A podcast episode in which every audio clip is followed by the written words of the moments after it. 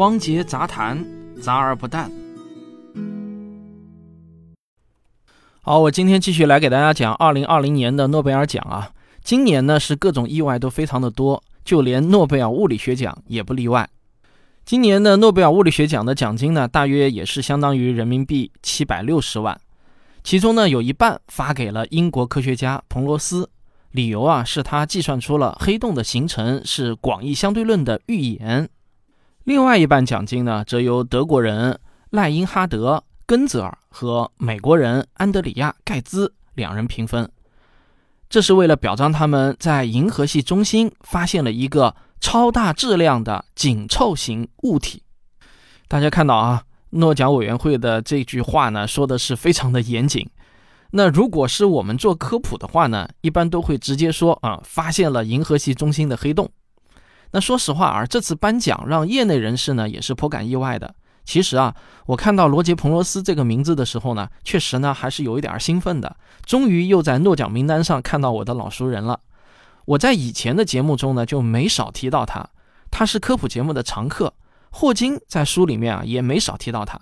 他写的最著名的书呢是《黄帝心脑》和《通向实在之路》，也可以算是一位科普作家吧。彭罗斯原本呢是一个数学家，后来呢转向物理方面。他最大的贡献啊就是与霍金合作，计算出奇点在黑洞中的形成是必然的。那今天呢，我就给大家来简单介绍一下彭罗斯的贡献到底是怎么回事儿。我们都知道，爱因斯坦提出了广义相对论。那按照广义相对论，引力就是时空的弯曲嘛。在广义相对论发表没多久，德国科学家史瓦西在参军当炮兵上尉期间啊，计算出了爱因斯坦场方程的一个特殊的解。这个解存在一个无法消除的奇点，奇点外面呢有一层世界面，这就是最经典的史瓦西黑洞了。不过当时的人们可不敢相信啊，我们的宇宙中真的会存在这样奇怪的天体。要知道。爱因斯坦的场方程可以解出许多奇奇怪怪的解，看上去呢就像是一种数学游戏啊。按照早期科学家们的认知，恒星想要坍缩成黑洞需要的条件呢是极为苛刻的，这有点儿像是引爆原子弹那样啊。所有的物质呢必须要同一时间内均匀压缩到一个极小的范围内。那想要让这种步调完全一致。这就要求恒星必须具备极其完美的对称性，但是在自然界中其实并不存在完美对称的天体。但是彭罗斯和霍金呢，却用数学改变了早期科学家们的观念。他们给出了一个严格的计算过程，他们一起用数学证明，即便是在宽泛的条件下，也就是大质量恒星不需要有完美的对称性，而我们能观测到的大质量恒星基本也都满足这个条件。他们在坍缩的过程中，不对称性啊会被消除，最终必定会坍缩成一个奇点。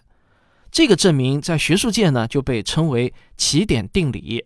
那这里我还想插一句题外话，关于这个奇点啊到底是念奇点还是基点，其实呢是有一些争议的。英文啊是叫 singularity，那这个单词在英文中的意思呢，其实既有奇异的、奇怪的，也有唯一的、独立的意思。如果取前者的意思，那就可以念成起点；但如果取后者的意思的话，就可以念基点。但大多数科普同行呢，都采用了这个词在数学中的惯译法啊，也就是奇异之点的意思。因此呢，一般都念成起点。我觉得呢，其实怎么念啊，都是没有绝对的对错。但大多数科普同行都念成起点，这是一个事实。那我个人呢，也认为。取奇异之点的意思啊，更符合这个点的含义。因此呢，我呢是把它念作起点的。但是如果你坚持要念基点的话呢，这个我也是不反对的啊。好，我们说回正题。这个不过说实话呢，霍金和彭罗斯的计算过程啊，据说非常的复杂难懂。我呢是没有勇气去看那些数学证明的。我每次仰望这些数学大神啊，我都会觉得自己跟傻子一样。起点呢是数学中的一个概念，黑洞离不开它，同样宇宙大爆炸也离不开起点这个概念。所以呢，这个理论的现实意义非常的明显。起码来讲啊，这说明我们这个宇宙的的确确存在形成黑洞的客观条件。当然，彭罗斯和霍金他们对起点定理的研究是一种纯理论的计算。按照诺奖多年积累的习惯呢，这个诺奖啊是很少颁发给纯理论贡献的。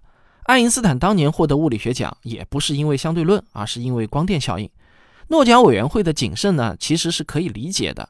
尽管在当时，爱丁顿已经通过对日食的观测拿到了支持广义相对论的有力证据，尽管广义相对论计算水星进动和观测值非常的符合，但是负责评审的人呢，显然还是不够放心的。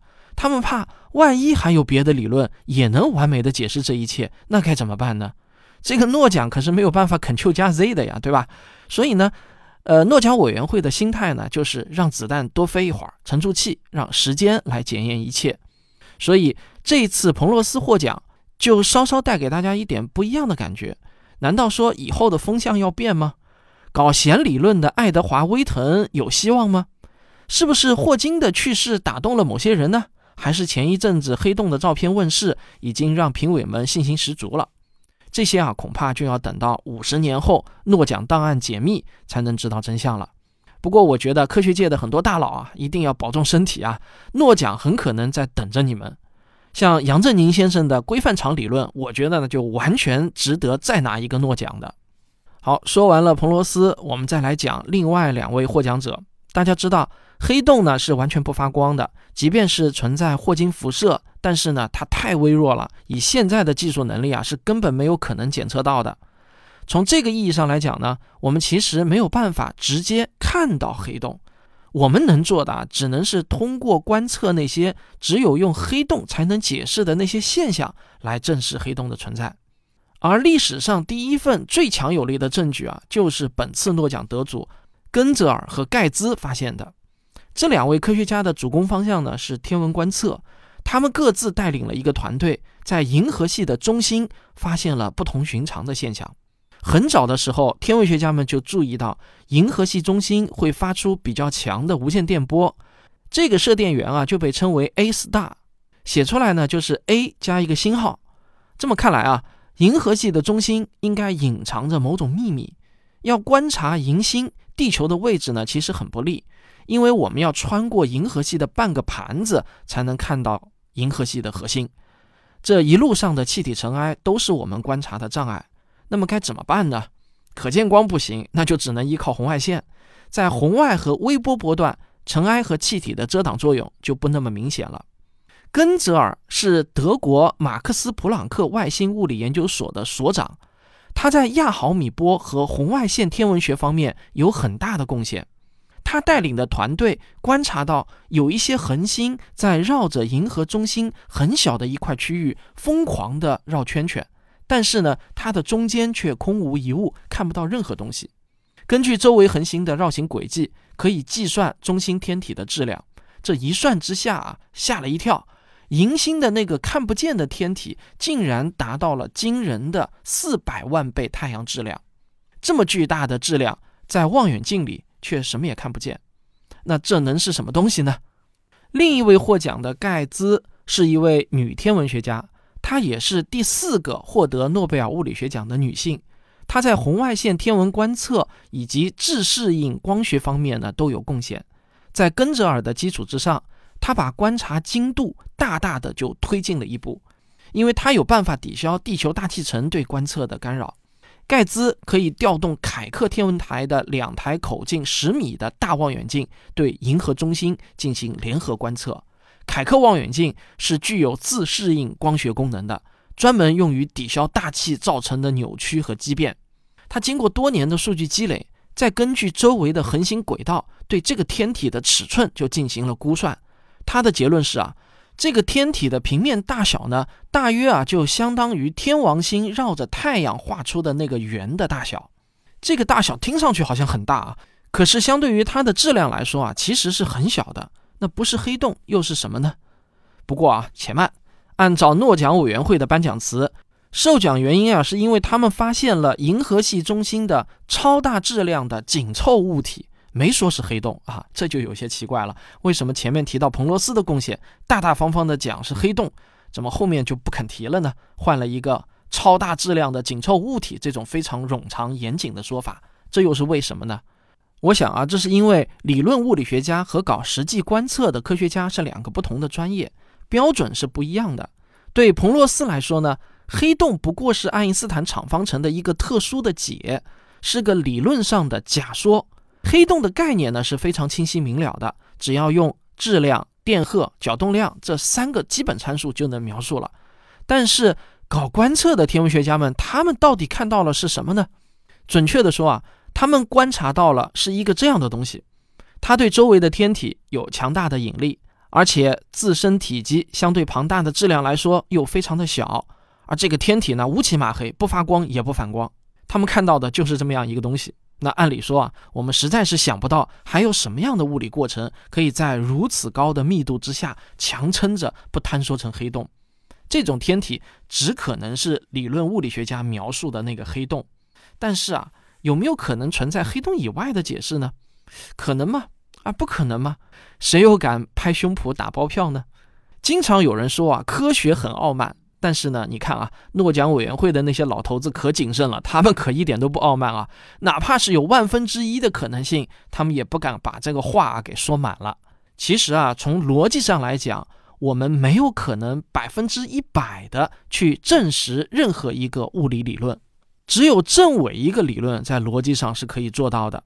名侦探柯南的那句台词：“真相永远只有一个。”但是在科学上，这句话可能需要改为：“真相后面或许还有真相。”所以呢，大家要理解一下诺奖委员会老头子们的严谨态度。这次的诺奖颁发给三个人的理由是什么呢？要知道，最近这几年天文领域颁奖的比例是很高的，而研究粒子物理的科学家们则是眼巴巴的，就是很难轮上。我想啊。或许有一个很大的原因，是我们在二零一九年拍到了 M 八七星系中心的那颗超大质量黑洞的照片。这就好像我们虽然看不见气球里的空气，但是呢，我们能看到鼓起来的气球皮一样。虽然我们无法直接看到黑洞，但是我们看到了周围的吸积盘。吸积盘的中间它确实有个洞啊，这也算是实锤的证据吧。但是评审委员会们还是非常非常的严谨。这颁奖词啊，也是写的尽量滴水不漏，一不小心就把我们这些搬着小板凳看热闹的吃瓜群众给搞晕了。说通俗一点呢，今年的诺贝尔物理学奖是个彻头彻尾的黑洞奖。